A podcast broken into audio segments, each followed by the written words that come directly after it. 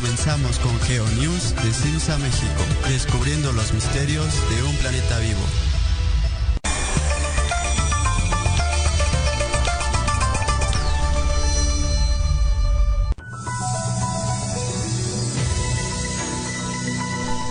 ¿Qué tal amigos de Sapienza Radio? Les habla Carlos del Ángel. Estamos transmitiendo en vivo y en directo desde la Ciudad de México, aquí en la República Mexicana.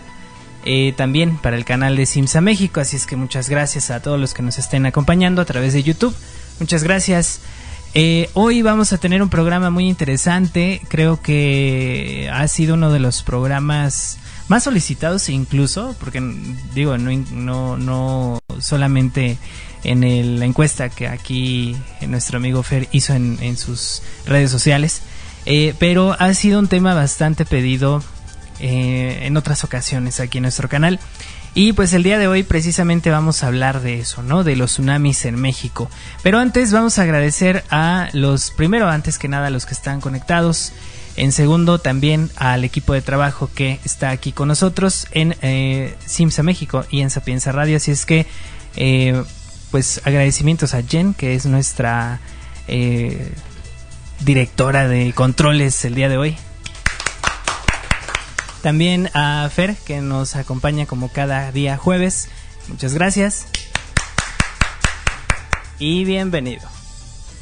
Muchas gracias, Carlos, a todos los que nos escuchan a través de las diferentes redes, YouTube, sapiensaradio.com y también para los que nos van a escuchar en todas las plataformas como Spotify, Google, Apple. Pues sí, efectivamente hoy vamos a estar hablando de un tema bastante solicitado.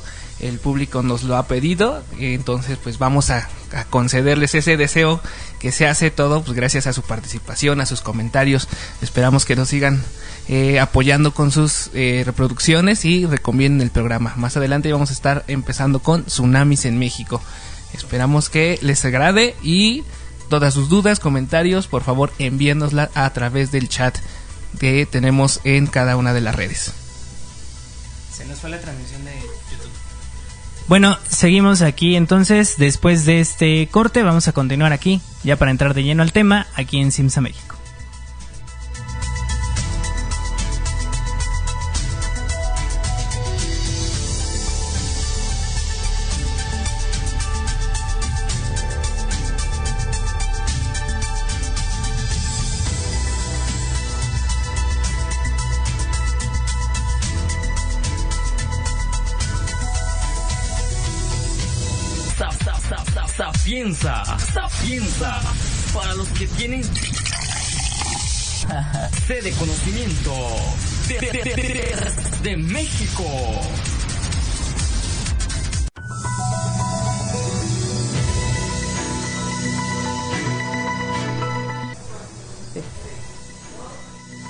Bueno amigos, ahora sí, ya, ahora sí ya entramos a nuestro programa. Eh, después de estos problemas técnicos que tuvimos. Muchas gracias por estar ahí con nosotros pendientes en la transmisión, tanto en YouTube como en Sapienza Radio. De este programa, este es su programa GeoNews, donde hablamos de las noticias más importantes de nuestro planeta. Y el día de hoy vamos a tener un tema de análisis muy importante, muy interesante, pedido por algunos de ustedes y eh, propuesto aquí por nuestro amigo Fer. Así es que nuevamente bienvenido. Nuevamente, gracias a todos los que nos están escuchando. Y en efecto, vamos a hablar sobre los tsunamis en México. Vamos a hablar sobre aquellos tsunamis históricos que se han registrado en el último milenio, pero también vamos a estar hablando de posibles escenarios de tsunamis, ya que vamos a estar eh, analizando cómo es que se está manejando el riesgo de un tsunami en el país. Porque nos dimos cuenta que hay ciertas regiones que por mucha, existe la probabilidad de ocurrencia de un fuerte tsunami, pero que hay ciertas normas que no las toman en cuenta. Claro que sí, pero antes de comenzar con el programa, en el primer bloque, como acostumbramos siempre, se va a hablar un poco de las efemérides de esta semana que estamos iniciando marzo, así es que eh, pues hay efemérides interesantes. Sí, efectivamente vamos a estar hablando de que el primero de marzo se conmemoró el Día Internacional de la Protección Civil, ya que en esta fecha se conmemora el inicio de actividades de la Organización Internacional de Protección Civil, la cual va a estar enfocada a reconocer eh, organizaciones y dependencias que se encargan de reducir el, el riesgo ante los peligros eh, naturales. Y pues se conmemora en todo el mundo a partir de la de 1952 y a través de un decreto de la, de la ONU. Igual el primero de marzo, pero del año de 1872, se crea el primer parque nacional del mundo en la, el actual Estados Unidos, en el cual el Parque Nacional Yellowstone va a proteger a, a las más de la mitad del sistema de los sistemas hidrotermales que se encuentran en, en, el mundo. Yellowstone va a proteger todas las características geológicas de esta región, así como también va a estar protegiendo flora y fauna que junto con su paisaje pues representan un punto de importancia para la conservación de gran valor universal excepcional. Y por último, el 5 de, el 5 de marzo de 1616, la Iglesia Católica condena el libro sobre las revoluciones de las esferas celestes de Nicolás Copérnico, con el cual elimina casi 2000 años de teoría geocentrista para entrar al modelo heliocentrista. Es decir, la Tierra ya no es el centro del universo, sino es el centro del universo en, ese momento. Era el Sol con la Tierra y los demás planetas girando alrededor de él. Esto, este libro pues, ayudó a que muchos científicos como Isaac Newton empezaran a tener, eh, entender mejor sus modelos y postularan mejor sus teorías. Bueno, pues muy interesante también. Eh, continuamos, continuamos porque se nos comió un poco el tiempo por aquí. El reporte de la actividad volcánica a nivel internacional, el volcán Merapi en Indonesia ha presentado una erupción que se reportó el 3 de marzo y produjo una columna de eh, ceniza, eh, vapores y todo esto, eh, que alcanzó 6 kilómetros de altura, causando la caída de ceniza principalmente al noreste del volcán.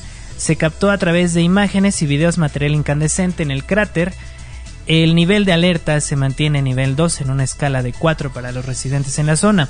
En el volcán Yasur en, Van en Vanuatu, en la isla de Vanuatu, eh, basado en imágenes de cámaras e imágenes satelitales y observaciones por parte del Centro de Monitoreo Volcánico eh, de Back de Wellington, se reportó que el 2 y el 3 de marzo una columna de ceniza alcanzó 1.5 kilómetros de altura dirigiéndose hacia el noroeste.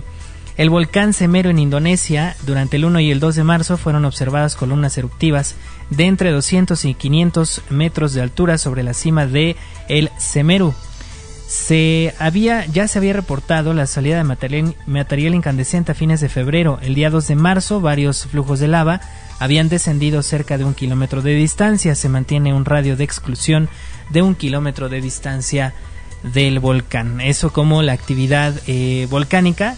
Eh, aunque ha habido actividad constante, aunque no, digamos, sumamente fuerte, en Indonesia, en el volcán Dukono, en Ibu y en el Kerensi, y también en Japón, en el Aira, en el Asosan y en el Nishinoshima. En Filipinas, el volcán Tal continúa con actividad eh, principalmente este, geotermal, ¿no? Me imagino. Un poco sísmica, ya no. ya, no ya no hay actividad sísmica de formación. En Estados Unidos, el volcán Pavlov, que está en Alaska. Y también en Perú, en el volcán Sabancaya. Y bueno, eh, continuamos con la actividad eh, sísmica global. Bueno, la actividad sísmica global, eh, sean, en los última, la última semana se registró un total de 5 sismos con magnitud igual o superior a 5,5, de los cuales pues va a destacar el sismo ocurrido el 28 de febrero con una magnitud estimada de 5,8, ubicado a 114 kilómetros de eh, Nelafu, en Samoa. La profundidad calculada está estimada en 10 kilómetros. Eh, el sismo se produjo en el contacto de la placa del Pacífico con la placa euroasiática, en la cual se encuentra la fosa de Tonga. No hay reporte de daños ni alerta de tsunami. Se registró un sismo eh, ubicado a 54 kilómetros de las islas Amati Amatinak, en Alaska. 5,7 fue su magnitud estimada, con 23.2 kilómetros de profundidad. Ah, se destacan dos sismos ocurridos el 5 de marzo en Nueva Zelanda y en Argentina con magnitudes de entre 5,6 y 5,5 respectivamente. En la parte de la actividad sísmica nacional vamos a tener que la última semana se registró un total de 51 sismos con magnitud 4 o superior. El mayor, registrado el 29 de febrero a las 5.54 horas, con magnitud 4,6 a 132 kilómetros al suroeste de Pijijiapa, Chiapas, con una profundidad de 19 kilómetros. Bueno, pues eh, muchas gracias eh, por la información. Y eh, pues, ¿qué más tenemos por aquí? Las notas del día de hoy donde eh, como noticia de, estas noticias relevantes que da la ciencia a veces, de estas noticias que a veces no conocemos porque no son precisamente muy difundidas, pero en la última semana se han registrado, perdón, en la última semana se descubrió un, un organismo pluricelular que no necesita oxígeno para sobrevivir. E, este precisamente, eh, de hecho fue, fue, hace dos semanas, ¿no? Que comenzó a darse esta, esta noticia. Sí, eh, se trata de un parásito pariente de las medusas que se encuentra adherido a la piel de los salmones del mar de Alaska. El descubrimiento se dio cuando los investigadores buscaban la mitocondria en sus células, el cual no fue hallada. La cual no fue hallada, por lo que llegaron a la conclusión que el oxígeno no es necesario en su proceso metabólico. Con este descubrimiento se abren nuevos caminos para la búsqueda de vida extraterrestre, ya que siempre se había considerado que un ambiente apto para la vida debe tener por obligación presencia de oxígeno disponible para los organismos. El pasado martes 3, eh, también eh, con otras noticias, el pasado martes 3 varios tornados tocaron tierra en los estados de Missouri, eh, Kentucky, Kentucky y Tennessee, en la capital eh, del último, en Nashville, se reportaron 25 muertos y al menos 30 personas resultaron heridas. Los daños incluyen edificios, casas y negocios destruidos. El aeropuerto eh, John C. Tun de Nashville reportó daños y hangares destruidos. Se calcula que más de 44 personas se quedaron sin electricidad por daños en subestaciones y líneas de distribución primaria. El gobernador del estado dijo que la cifra de muertos podría aumentar porque aún hay reportes de personas desaparecidas. Muy interesante, de hecho por ahí surgió un video en redes sociales donde se veía el paso de este tornado, porque incluso fue en la noche, eh, por la ciudad de Nashville y eh, pues iba rompiendo todos estos eh, transformadores de, de, electricidad de las calles y bueno, se hizo un caos realmente ese día. Todavía eh, esperamos algunas actividades de tormenta en esa zona, en esa región, en, Texas principalmente, e incluso en la zona de Coahuila, parte del área de Coahuila. Había posibilidades de que hubiera tormenta importante con posibilidad de que de pues de que ah, de inundación, ¿no? Básicamente. Sí, precisamente ayer estábamos analizando nuestros modelos este, climáticos y estábamos viendo que la actividad ya está comenzando en la llamado corredor de los tornados de Estados Unidos y el primero del año pues fue precisamente este de Nashville en los estados afectando pues a todas estas personas donde lamentablemente hubo no solamente daños materiales sino también ya hubo heridos y muertos. Entonces este pues ya casi vamos a salir a corte eh, y eh, vamos a hacer un comentario nada más de los que nos están escribiendo. Gracias a Luna también, que es nuestra moderadora del canal, que ya está por aquí. Luna Angélica Torres, también Juan Martín Sánchez García. Y también por aquí, no sé pronunciar esto, pero nos están viendo desde Rusia. En algún punto nos están mandando saludos. Así es que saludos hasta Rusia. Muchas gracias. Nosotros nos vamos a corte y continuamos aquí en GeoNews en Simsa, México.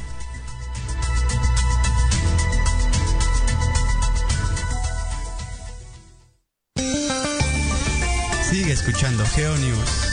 Continuamos.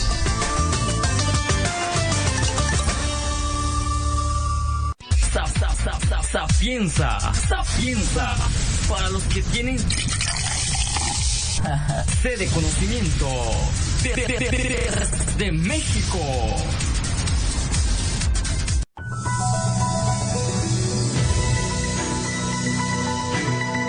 Ya estamos en vivo de regreso aquí en nuestro programa GeoNews. Muchas gracias a todos los que están directamente eh, aquí en Simsa México, a los que nos ven a través de YouTube. No escuchan el corte de Sapienza Radio, por eso de repente como que estamos aquí bromeando y haciendo comentarios fuera de lugar. Pero eh, estamos en el corte, así es que los que nos ven a través de YouTube, pues eh, escríbanos durante el corte, podemos saludarlos, podemos contestar preguntas cortitas, cortitas en lo que dura nuestro corte. Y bueno, pues vamos a entrar ya a nuestro tema del día de hoy, que es tsunamis en México. Y mucha gente, de hecho, yo creo que esto, esta cultura de tsunamis, más que la cultura sísmica, porque esa sí está más que implementada, eh, todavía falta evidentemente esfuerzo, pero la cultura de los tsunamis en México, de hecho, está muy arraigada, ¿no? Todavía falta mucho que hacer. Y para eso tenemos este programa precisamente. Vamos a hablar desde cuándo prácticamente se estudia eh, esto de los tsunamis aquí en México. Bueno, como estudio formal lo vamos a tener aproximadamente desde 1952, cuando comenzaron a establecerse pequeños eh, centros de observación mariográfica. Desde que se fundó el, el Servicio Mariográfico Nacional, es que a partir de que se van a poder medir las perturbaciones de la, de la columna de agua en la cual se van a estar midiendo los niveles del mar. Eh, fue a partir de el nivel del mar, pues tiene un constante ascenso y descenso que se va a identificar en un tsunami cuando tenemos una perturbación eh, inmediatamente o tenemos una serie de perturbaciones. Ahora, como bien lo dices, Carlos, eh, la cultura sísmica en México está muy bien dentro de lo que cabe muy bien establecida. Ya sabemos qué hacer en caso de un sismo, dónde está, ubicar nuestras áreas de seguridad. Pero en México la cultura de los tsunamis está un poquito más eh, retrasada debido a que muy pocas veces hemos observado menos que causen verdaderos daños. Se han observado en los últimos años, eh, como los sismos del 2017, el 1985, pero como no causaron tantos destrozos o fueron superados en noticia eh, por los daños causados eh, por el sismo principal, no hemos tenido eh, el estudio o la cultura de saber si el, área en el que estamos visitando pues, puede ser afectada por un tsunami.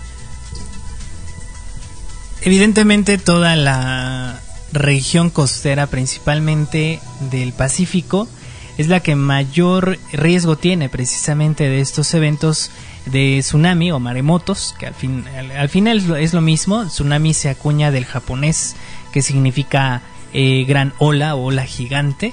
Eh, también por ahí hablaban de una traducción que se llama, que decía algo así como ola sobre el puerto. Eh, pero bueno, según la connotación cultural que, que se le dé y algunos expertos en idiomas, pues le van a dar alguna interpretación. Pero prácticamente los grandes sismos ocurridos en la historia sísmica instrumental del país han estado asociados eh, a eventos de tsunami, tales como los ocurridos el 19, justamente el 19 de septiembre de 1985, que tuvo una magnitud de 8.1 y que tuvo epicentro en la zona de Lázaro Cárdenas, Michoacán. Esa región, aparte de que el puerto de Lázaro Cárdenas tiene como que una geografía eh, no de bahía, pero como que sí se encierra un poquito, ¿no?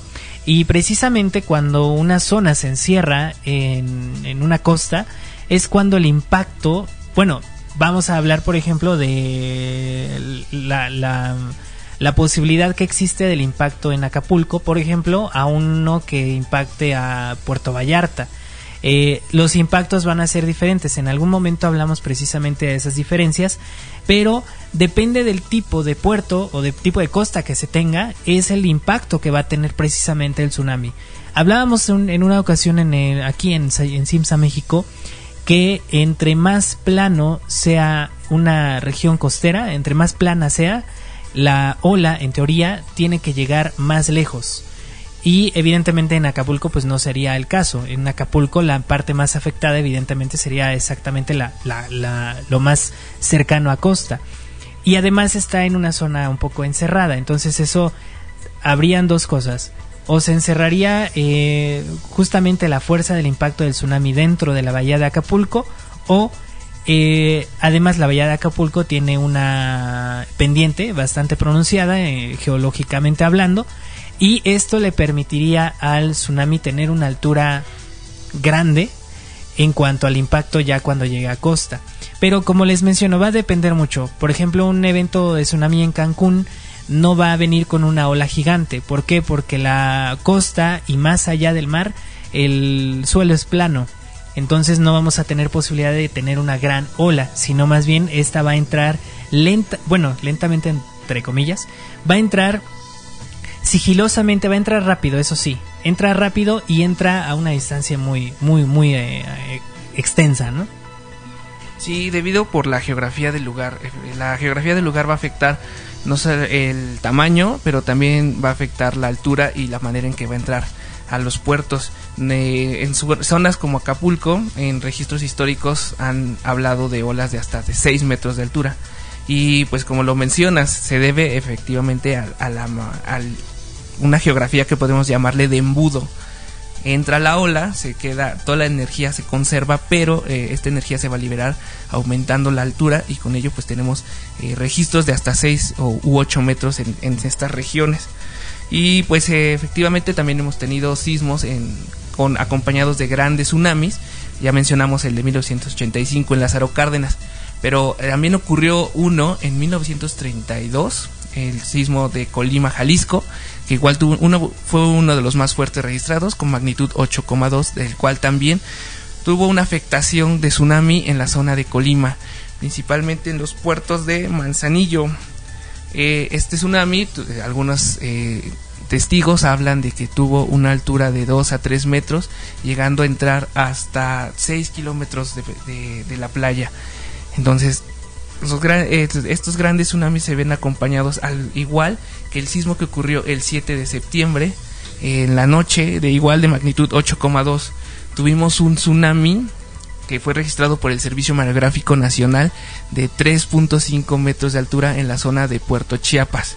En Acapulco se registró aproximadamente de 1.3 1.5 metros. Eh, no fue tan eh, grande, pero al final de cuentas sí hubo tsunami. Obviamente la noticia se enfocó en los daños en el epicentro debido causado, causado por el sismo, pero el registro, pues hemos tenido estos tsunamis que le llamamos locales. También México puede ser afectado por los tsunamis que, le, son los tsunamis lejanos. Eh, estamos en el cinturón de fuego del Pacífico. Sí, y eh, nos vamos a ver afectados por aquellos que se ocurren, por ejemplo, en Japón, en Chile, que pueden afectarnos horas después de ocurrido el tsunami, eh, haberse originado en, el epicentro, pero que también pueden llegar a afectar eh, en varios metros. Por ejemplo, el caso de Chile en 1960, cuando ocurrió el terremoto de Valdivia, se registraron olas del otro lado del mundo en Japón de más de 2 metros de altura. Entonces ya te imaginarás cuál fue el, el impacto en nivel, nivel regional. Claro, claro. Eh, estamos teniendo una exhalación en el volcán Popocatépetl, por ahí lo estamos viendo en el monitor que tenemos por ahí atrás. Eh, y aprovechando, nos pidieron un saludo por aquí. A ver, vamos a leer el, comentario para el grupo de fans del Popocatépetl. Ahí en WhatsApp. Saludos. Así que ellos nos están escribiendo directamente a través del chat de eh, la aplicación de Sapienza Radio. Así es que muchas gracias. Ahí están sus saludos directamente desde Simsa, México. Y bueno, pues continuamos con nuestro tema. Eh, justamente eh, los registros de daños que se extendieron por toda la costa del istmo de Tehuantepec después del sismo de San Sixto, que es el que nos mencionas de 1787. Eh, pues equivale, según en los registros, en la... Bueno, equivale según a los comentarios que se dieron en ese entonces, la mañana de el día 28 de marzo de 1787, decían que el mar se alejó permitiendo ver el fondo marino de muchos colores, grandes rocas y árboles submarinos más allá de una legua. Una legua más o menos equivale a... una legua mexicana. Una legua, estamos hablando de leguas mexicanas de 1700, eh, sí, 1787. Entonces, una legua aproximadamente era de 2.5 kilómetros. Perdón, 4.19 kilómetros. Entonces estamos hablando que aproximadamente se metió 6 kilómetros a la playa en el sismo de San Sixto de 1787. Que pues ya la- las, las características de estos fueron que algunas eh, palmeras fueron tapadas. Estamos hablando de palmeras de más de 6 metros de altura a más de 4 kilómetros de, de distancia de la playa. Entonces, por lo tanto, estamos haciendo estimaciones de que en algunos puntos de Tehuantepec la altura de la ola pudo llevar tener a inicialmente 18 metros.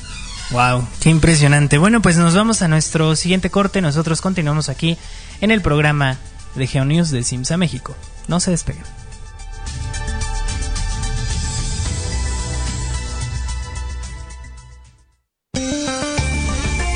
Sigue escuchando GeoNews. Continuamos.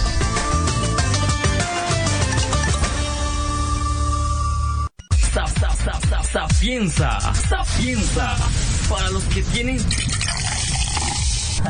sede de conocimiento de, de- de- de- de México.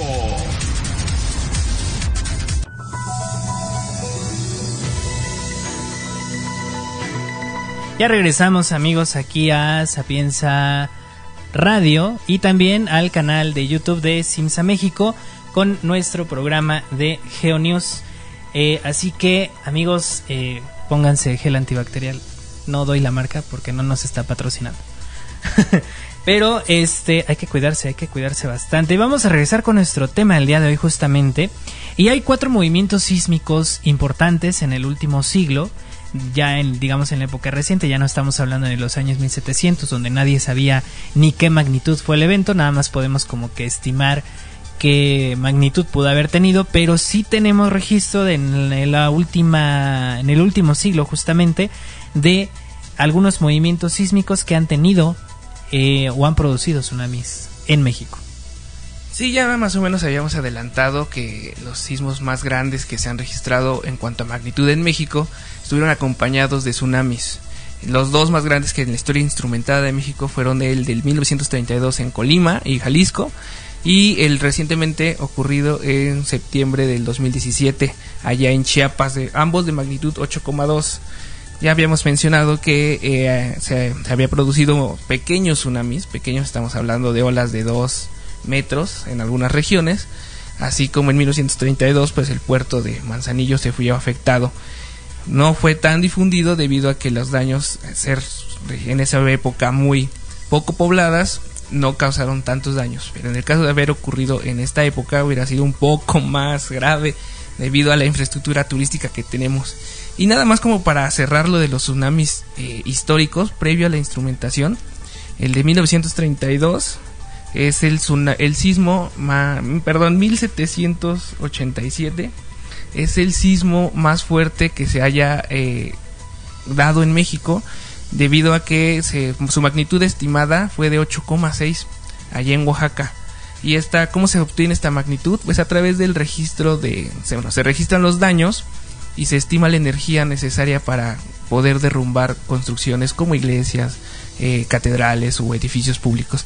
Entonces el sismo de 1787 eh, originó el gran tsunami mexicano o tsunami de la Nueva España, que afectó toda la costa desde Chiapas hasta Jalisco, siendo principalmente afectados los puertos de Acapulco, que en su momento era uno de los puntos importantes del comercio internacional debido a la nao de China que venía de Filipinas.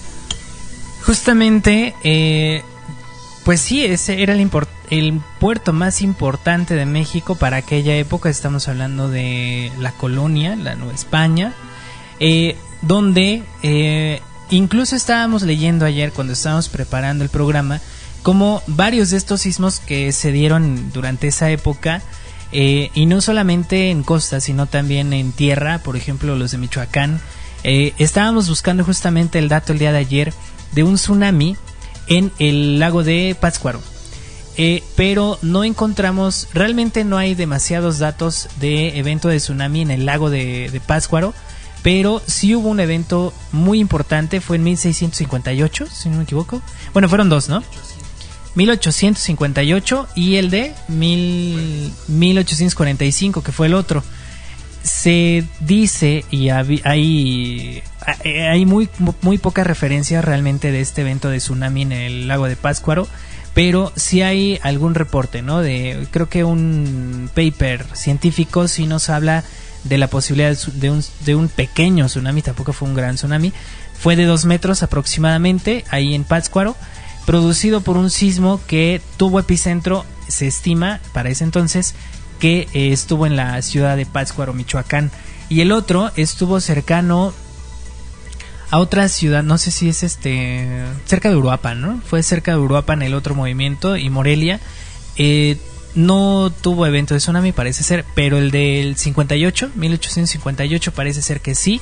Hay un registro muy pobre realmente, eh, que incluso ni siquiera en, en, la Biblia de la sismología ayer decíamos y lo buscábamos ahí, no hay algún reporte importante de algún tsunami. Sin embargo, en la Ciudad de México hay por ahí vestigios de un probable evento de tsunami en el lago de Texcoco, en la zona centro de nuestro país, de un sismo que se produce aparentemente dentro de la Ciudad de México o muy cerca de la Ciudad de México porque el otro fue aparentemente también vino de este la falla de Acambay, ¿no? Veíamos también en los, en los años 1800, antes del de 1912, ya se había producido antes un evento sísmico en Acambay. Así que bueno, pues eh, registros de tsunami en México, los hay pocos producidos en México, pero los que hay han sido importantes, aunque el, el problema aquí va a ser que pues no estamos hablando de una época donde las comunicaciones eran de lo mejor, digamos. Eh, leíamos ayer y un poco lo tomábamos a broma también que eh, en el sismo de Pátzcuaro justamente le hablaban, eh, enviaban un mensaje, una carta que llegaba dos semanas después del evento sísmico a la Ciudad de México a el señor Iturbe, eh, que era un, un, hacendado, un rico aquí en la Ciudad de México, pero que nació allá en Pátzcuaro y que a él le hablaban cada vez que había un sismo y este precisamente para que él pudiera donar parte de su dinero para la reconstrucción de los daños principalmente en las iglesias de Pátzcuaro. Un poco curioso precisamente porque no le pedían tanto la ayuda al gobierno, en este caso a la Nueva España, sino más bien a una sola persona que era el tiene un nombre, es el benefactor, el benefactor de Páscuaro, el señor con apellido Iturbe. Eh, y otro, por ahí había otro, no recuerdo su nombre, pero el señor Iturbe salía casi en todos los sismos de esa época. Sí, era muy curioso porque teníamos benefactores que ayudaban a la reconstrucción de estas zonas. Y sí, pues eh, los tsunamis no se originaron sí por el sismo en la zona de Pátzcuaro y del lago de Texcoco, sino que se van a originar más por eh, deslizamientos de tierra que se generan por las sacudidas violentas del terreno. Por eso es que son muy localizados y tenemos alturas de 2 metros. Los muy pocos registros que se obtienen eh, fueron que se originaron en estas zonas lacustres, por eso es, quizás que no hay tantos registros, ¿no? Porque se enfocaban más a, querer reconstruir sus, sus, viviendas, a querer reconstruir sus iglesias y la zona de pues, los daños afectados pues no, no fueron tan importantes. Pero pues ya lo mencionamos, la zona principal de tsunamis en México va a ser la costa del Pacífico.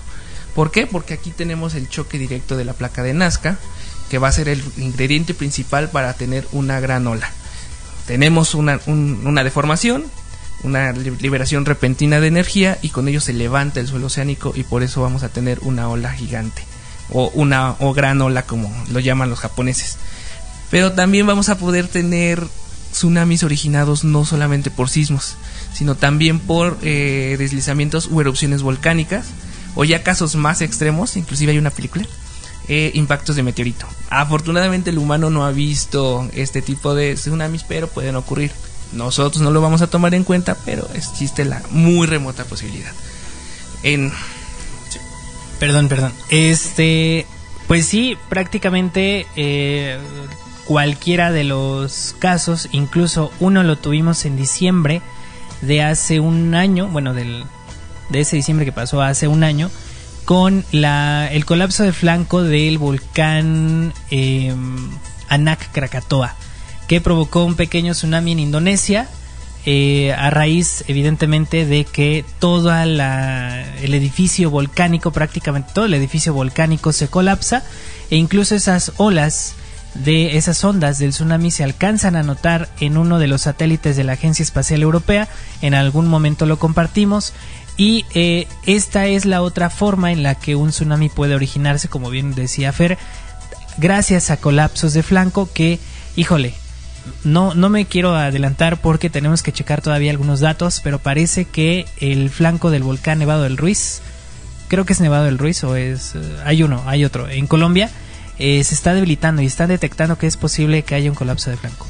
Así es que hay que tener mucho ojo en eso porque eso va a ser muy importante si, si se llega a dar, pero lo vamos a compartir más adelante en nuestras redes sociales, así es que estén muy pendientes porque es bastante importante esta noticia de eh, un posible colapso de flanco en tierra que es diferente el proceso, el proceso de un colapso de flanco en tierra a un colapso de flanco en mar. Eh, y bueno, pues ya nos queda un minuto para ir a corte nuevamente, así es que vamos a aprovechar para enviar saludos también a eh, Chiapas, a, a Ruthberg Luis Serrano, que dice que tiene un grupo también de alerta sísmica vía WhatsApp a raíz del sismo de 8.2. Son voluntarios y personas que lo conforman, las personas que lo conforman, y pues de eso a no tener nada, pues pues ah, por lo menos hay comunicación para evidentemente las redes sociales funcionan muy bien cuando se trata evidentemente de una catástrofe importante cuando obviamente todavía no cae el sistema de comunicación como internet pero precisamente para pedir ayuda para organizarse y para todo esto funciona muy bien. Pero hay que tener mucho cuidado con las redes sociales porque se comparte cada barbaridad eh, que bueno vamos a nuestro corte y nosotros continuamos aquí en Geonius.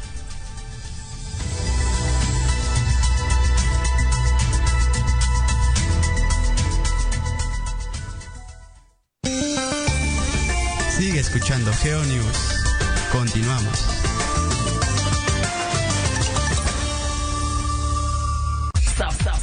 Sapienza, sapienza, para los que tienen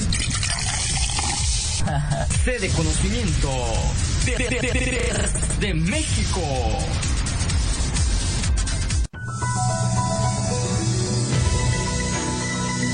aquí a GeoNews, en el cual vamos a seguir hablando sobre tsunamis en México. Ya estuvimos hablando sobre aquellos lugares que han afectado, eh, se han visto afectados por estos fenómenos, principalmente la costa del Pacífico, así como hablamos de tsunamis recientes y tsunamis históricos.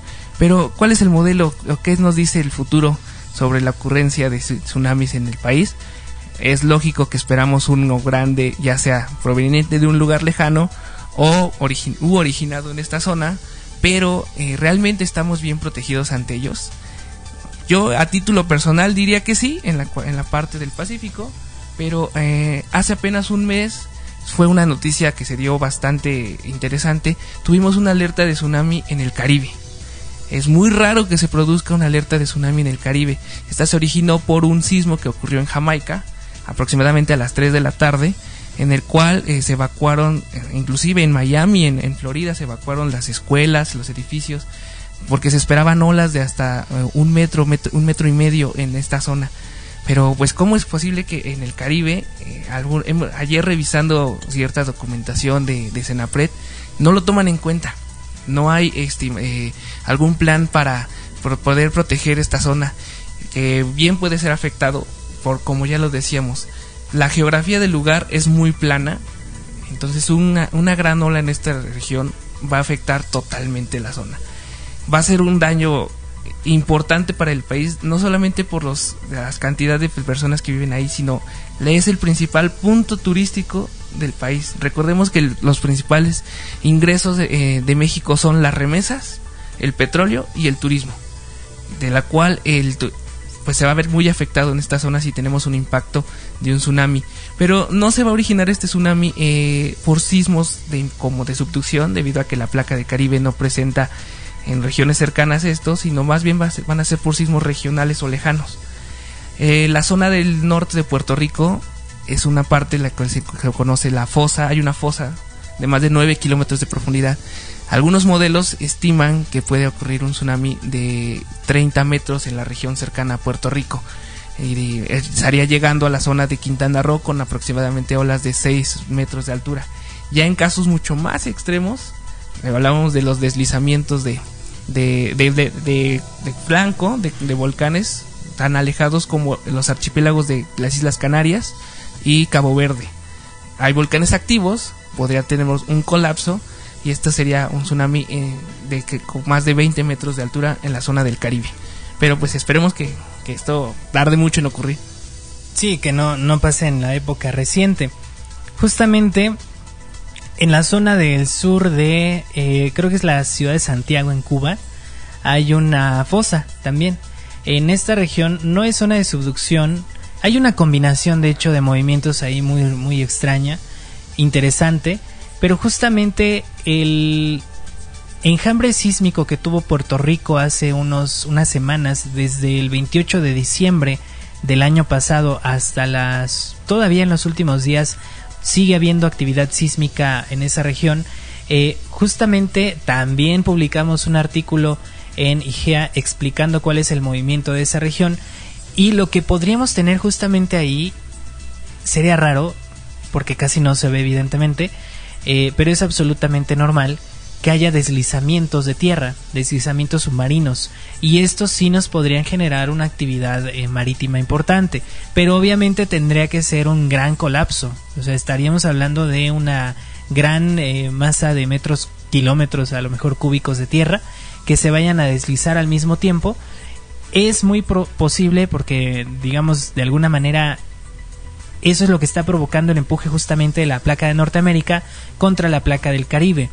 La placa Norteamérica en la parte norte de eh, Puerto Rico sí está teniendo una subducción, no es tan fuerte digamos en cuanto a la tasa de convergencia, pero sí en la parte digamos de atrás, que en este caso sería el sur de Puerto Rico, lo que está viendo es más bien deslizamientos este, de tierra.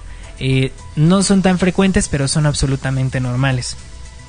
Otra cosa que podríamos tener justamente en precisamente em, la fosa que menciona Fer eh, de 9.2 kilómetros de profundidad es la que con mayor frecuencia podría generar actividad sísmica sumamente fuerte para esa región.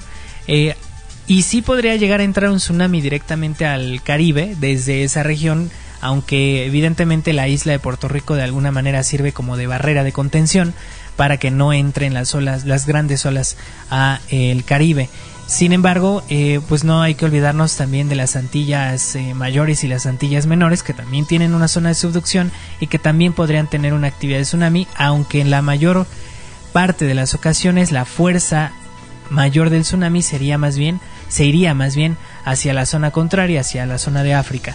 Pero hay una región en, em, en la zona de Cabo Verde, si no me equivoco, en la isla de La Reunión, que es donde está, bueno, hay un volcán ahí, de hecho la, la, la isla es volcánica, es el volcán Fogo, el que está en esa región y que justamente están investigando los científicos, los vulcanólogos y sismólogos que hay una gran probabilidad de un colapso del flanco del volcán eh, Fogo de la isla de la Reunión y que este también nos podría producir un tsunami muy importante. De hecho, por la, el tamaño del, del volcán y por el tamaño que se estima puede haber este deslizamiento, sí podría haber una alteración marítima en el Océano Atlántico y producir un gran tsunami posiblemente para el norte de Sudamérica, para el Caribe, las Antillas eh, Puerto Rico, eh, República Dominicana, eh, Florida, Estados Unidos y bueno, incluso algunos dicen que hasta Nueva York. No sabemos evidentemente porque no sabemos en qué dirección va a ser este desprendimiento o podría ser este desprendimiento, pero es uno de los focos principales de mayor riesgo que existe de colapsos de flanco y que esto nos genera un potencial tsunami. Sí, ahí es de la importancia de que no se ha hecho el estudio suficiente para la parte del Caribe. Yo, a mí me, sacó mucho de onda cuando hace un mes teníamos esta alerta de tsunami ahí en el Caribe, que fue producido por un sismo que fue de la manera lateral. Entonces vamos a estar hablando sobre esto de las regiones como la fosa de Puerto Rico, en la cual se espera un sismo importante, muy probablemente generaría no solamente el empuje de la de la columna de agua, sino también generaría grandes desprendimientos de, de, tierra que generarían tsunamis en la cuenca del, del, mar Caribe. Y pues este, pues ya nada más como para concluir. Eh, los tsunamis siempre se están presentando en todo el mundo. Eh, México, al tener ambos litorales de los océanos más grandes, va a ser siempre afectado. Pero pues lo único que queda es seguir eh, investigando y estar atentos a, a estas estos fenómenos que se están originando. Claro que sí, pues por ahí también se hablaba de la posibilidad de eh, desprendimientos de tierra o deslizamientos de tierra en el Golfo de México. El Golfo de México no es una, no es una zona sísmicamente activa, volcánicamente activa sí hasta la región de los Tuxtlas, eh, que sí ha tenido una tasa de actividad más o menos de unos 700 años, eh, y que ahí en esa región de los Tuxtlas en Veracruz, es la zona centro-sur, eh, posiblemente, yo no sé, yo trato como que de tal vez de imaginarme un poco, porque justamente la franja volcánica transmexicana llega hasta los Tuxtlas y los Tuxtlas está a un pie de la costa. Yo no sé si evidentemente en, ya en mar eh, podríamos tener alguna actividad submarina, volcánica, yo no lo dudaría, porque justamente es la misma línea que viene desde Jalisco y termina hasta, hasta allá, hasta Veracruz. Y eh, pero sí hay probabilidad, precisamente por la orografía de la zona, de que haya posiblemente deslizamientos submarinos y que eso en algún momento, digo, eso sería súper rarísimo también, eh, llegar a tener un, algún evento eh, allá en Florida, no sé, o sea, sí sería en dirección más como que hacia Estados Unidos, aunque evidentemente la zona local pues sí también resulta afectada. Otra cuestión, por ejemplo, es el alerta de tsunami que tuvo el, el Salvador en, si no me equivoco, en octubre del año pasado donde un avión de la Fuerza Aérea estadounidense había visto aparentemente un tsunami yendo a las costas del Salvador. Se levantó, bueno, se activó la alerta de tsunami y al final no hubo nada. También hay que tener mucho cuidado con eso porque el Centro de eh, Vigilancia de Tsunamis del Pacífico es el encargado, aparentemente el único o la mayor entidad encargada de los sistemas de alerta de tsunami para todos los países del Anillo de Fuego del Pacífico en México, pues tenemos al sistema de alertas de tsunami mexicano, que yo no le he visto actuar mucho, evidentemente. Hay boletines, pero los boletines salen muy tardados y creo que preferimos guiarnos, lamentablemente, por el PTWC. Eh, así que bueno, vamos a nuestro siguiente corte y nosotros continuamos aquí en GeoNews.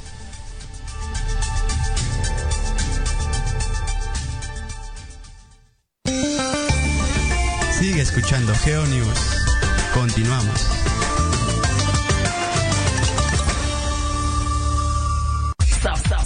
Sapienza, sapienza, para los que tienen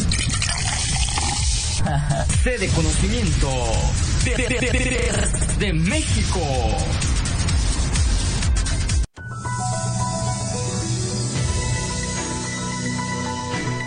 Bueno amigos, ya regresamos aquí a nuestro programa GeoNews de Simsa México y también en Sapienza Radio transmitiendo en vivo y en directo.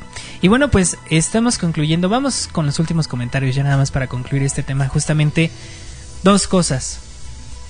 ¿Se pueden producir sismos en México que generen tsunamis? Sí. ¿Puede llegar un tsunami de otras partes del mundo a México? Sí. ¿Cuáles son las regiones con mayor probabilidad de un tsunami? La costa de Chiapas a Jalisco, la que mayor riesgo representa con olas esperadas de hasta 10 metros para sismos locales. Y la zona del Golfo de California con olas de hasta 3 metros en regiones como Sonora, Sinaloa y la eh, península de Baja California. Sismos, sismos alejados también, obviamente con menor impacto, pero eh, va a haber registro de estos tsunamis. El Caribe, ya lo analizamos un poquito, esperemos que no, pero dependiendo del fenómeno generador, también tendremos afectación en la zona del Caribe mexicano. Nos preguntan también por aquí eh, sobre algún sismo en California. Dice si es cierto que hay que si hay un sismo en California pueden desaparecer las bajas Californias. No, este, no, lo que podría pasar ahí evidentemente es que si algún, de hecho hay alguna probabilidad que los islotes que están enfrente del estado de California en Estados Unidos tengan colapsos submarinos, eh, derrumbes submarinos y que esto produzca un pequeño tsunami a las costas, sí, ahora sí, de Baja California y de California en Estados Unidos, pero no van a desaparecer. Van a desaparecer... No es que al final no van a desaparecer se van a desplazar. Se van a desplazar hasta tal punto que ya no sean parte de el continente. A lo mejor sí siguen contando como parte del continente, pero no es no va a ser tierra continental, va a ser una isla nueva que se va a formar entre el estado de California y las Bajas Californias. Pero para que eso suceda, señores, ya no vamos a vivir. Unos 30 millones de años, a lo mejor, pues a lo mejor sí alcanzamos, ¿no? Si no, si no, este, si no cae un meteorito antes o si no nos, este, si no nos extinguimos a nosotros mismos antes, pues tal vez lo veamos, tal vez vivamos todo ese proceso. Ya dejé mi like, dice la Mari Isidoro. Y bueno, vamos a los siguientes, al siguiente, eh, al último de los eh, bloques de este programa y eh, justamente vamos a hablar de la del reporte del estado del tiempo para la próxima semana y el monitoreo del volcán Popocatépetl. Justamente esta semana, eh, hace ocho días hablábamos de un frente frío que iba a llegar para el día de hoy, justamente. Creo que ya es común que los días jueves de GeoNews baje un frente frío a nuestro país. Así que el próximo frente frío va a bajar aproximadamente el sábado. Ahí no va a ser el jueves. Va a ser el sábado. El sábado va, más bien se va a reforzar el frente frío número 43 que se está bajando justamente entre el día de ayer y hoy a la zona del Golfo de México. Está en, la, en el área de Tamaulipas y Veracruz, ocasionando algunos vientos fuertes, no tan fuertes como lo tuvimos en, la, en el frente frío número 40, eh, que ahí sí fueron fuertes para que vean. Pero ahora no, ahora ya es un poco más débil. Sin embargo, viene otro sistema frontal que va a reforzar a este y entonces sí podríamos ver temperaturas un poco más bajas. Sin embargo, lo que estamos observando, lo que estábamos viendo justamente ayer también, es que en cuanto pasen los frentes fríos, el sistema em, de corrientes de viento y presión atmosférica ya están permitiendo que, que justamente eh, pasando luego luego el frente frío se cuela viento del Caribe viento cálido y entonces las temperaturas van a subir demasiado entonces vamos a estar como en una montaña rusa muy loca de temperaturas tengan mucho cuidado con el clima precisamente con el tiempo eh, y eh, abríguense bien amigos porque en algunos lados estamos viendo Sonora parte de Sinaloa Chihuahua que están llegando a temperaturas cercanas a cero 3 eh, grados, 4 grados al amanecer. Y, eh, pero esto va a pasar. Realmente es una corriente en chorro que está atravesando el país desde el Pacífico hasta la zona de Texas. Y eh, justamente ahí, cuando se junten los vientos cálidos del Golfo de México, del Caribe, y los fríos que vienen de Norteamérica, ahí van a producir un choque muy fuerte de tormentas. Comenzamos ya a ver tornados importantes. La época de tornados ya comienza, así que eh, estén muy pendientes amigos. No vamos a tener casi mucha variación en esta semana, salvo que ya para el martes, si no me equivoco, ya se posa un sistema de baja presión sobre la zona central del país y se forma como que un, un pasillo ahí de baja presión desde México hasta Estados Unidos, así que vamos a tener temperaturas altas. Este año yo creo que es que eso es curioso, cada año están estamos diciendo, están diciendo que el va a ser el más caluroso del año y también el más frío del año. Pero es que es así, amigos. Eh, ya los sistemas de climatológicos están siendo muy diversos. Cuando es frío, cuando hace frío, vaya que va a ser mucho frío. Y cuando va a ser calor, va a ser demasiado calor. Entonces vamos a ir desde el punto más bajo del termómetro hasta el punto más alto. Ya estábamos analizando el día de ayer que Veracruz ya llegó, por ejemplo, a 40 grados, a 42 grados en algunas zonas, en el sur principalmente muy cerca de Tabasco, eh, la zona de, eh, creo que es este, hasta Cosamaloapan, Veracruz, eh, ya están llegando a temperaturas de 39, 40 y 42 grados. En la zona norte de Veracruz ya están en los 39 y 40 grados ayer.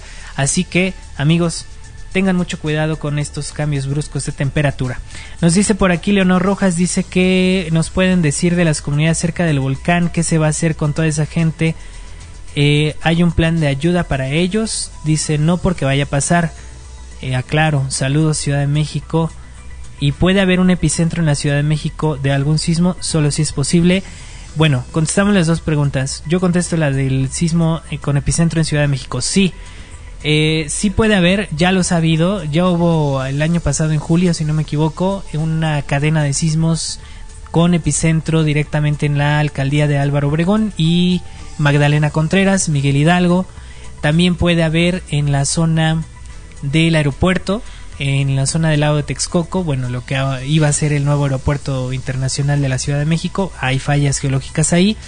Ha habido aquí cerca en Naucalpan, en la zona de condados de Sayavedra, eh, sí, sí puede haber sismos con epicentro dentro de la Ciudad de México, pero generalmente estos van a ser de baja magnitud porque se trata de agrietamientos locales o fallas geológicas locales muy pequeñas que no nos dan la mayoría de ellos para sismos grandes. Solo hay una que sí nos podría dar un evento posiblemente de 4.5 hasta 4.8, pero yo creo que eso sería lo extremo, que se encuentra entre Xochimilco y la zona de eh, Cuicuilco, más o menos es esa región. Y la, mm, bueno, lo de los, los del, lo del volcán Popocatépetl. Bueno, el plan de alerta siempre está activado, dependiente, depende mucho de, de los factores de cómo se esté comportando el volcán. Por eso tenemos el reporte de Senapred cada día se da a las 11 de la mañana. Y pues eh, plan de ayuda supongo que va a depender mucho de de qué zonas se vean afectadas. También nos comentan si es que el Popocatépetl puede entrar en una erupción similar como la del Santa Elena allá en Estados Unidos. Pues no solamente puede entrar, sino más bien ya estuvo, bueno, ya tuvo un episodio, de hecho tres episodios de este tipo de colapso de flanco. De mínimo se habla de dos edificios previos, el Fraile y el Netzpayantla, si no mal recuerdo. El volcán actual estaría siendo el tercer edificio volcánico del cual colapsa, se genera un, deslizamiento y sobre ese deslizamiento va a generar un nuevo volcán. Entonces sí, ya lo ha presentado, puede volver a presentarlo, pero necesitamos actividad más grande. Hace unos cuatro programas, el tercer programa estuvimos hablando sobre el BEI. Eh, si se meten a, nuestros podcasts en Spotify lo pueden, eh, escuchar qué es el BEI. Esto es, la escala de, un volcán. Estamos hablando de magnitudes pequeñas. Para esas escalas estamos hablando de 5 o 6. Y en las, con las actividades que se presenta solamente estamos hablando de 1, 2 a lo máximo. Entonces el volcán Popocatépetl nos puede dar algunas sorpresitas más adelante. Bueno, pues con esto nos despedimos, no sin antes seguir enviando saludos a los que nos vieron a través de YouTube. Saludos a Marco Montoya que llegó, llegó casi al final del, ya llegó al final del programa. Este, regrésale ahí al, que rebobine, digo, el, el video para que lo vea desde el principio. Saludos a Luna, que es nuestra moderadora del canal, y agradeciendo a todos ustedes, gracias a los que nos escuchan a través del podcast, compartan, eh, den manita arriba ahí en YouTube y también en Spotify. Bueno, pues les le agradezco también a Jen, que fue nuestra DJ el día de hoy, como todos los jueves. También eh, agradecemos a Luna, que es nuestra moderadora del canal. También a Fer, que como siempre nos acompaña aquí en el programa todos los jueves. Y a mí. Gracias. Gracias Carlos, nos vemos la próxima semana, nos escuchamos la próxima semana y en todas nuestras plataformas. Comenten, envíen dudas y compartan el podcast para que seamos cada vez más. Gracias a ustedes. El club de fans de Simsa México, lo queremos ver activo. Bueno, pues muchas gracias, nos escuchamos el próximo jueves y no se olviden de estar pendientes de nuestro canal de YouTube porque va a haber contenido por ahí. Muchas gracias y hasta luego.